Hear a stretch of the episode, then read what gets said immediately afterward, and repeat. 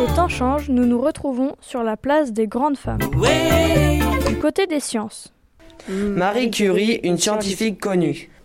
Maria Salomé Sklodowska, vous ne la connaissez pas, mais vous la connaissez sûrement sous le nom de Marie Curie.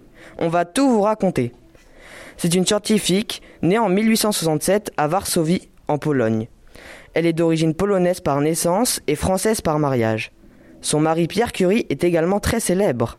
Elle souhaite préparer une licence de physique à Sorbonne, puis retourner enseigner à Varsovie comme son père. Marie Curie est une femme avec des yeux marrons, des cheveux châtains. Durant sa jeunesse, c'est une femme douée et courageuse. Marie Curie faisait 1m55, ce qui n'est pas très grand. Elle arrive donc à Paris en 1891 à l'âge de 24 ans.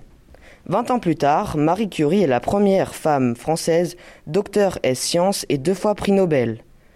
Marie Curie a vécu une vie très difficile avec sa maladie nommée la leucémie radio-induite. C'est une forme de cancer, ayant déclenché une anémie liée à ses recherches. Le 18 juillet 1898, Marie Curie annonce la découverte du polonium, élément hautement radioactif.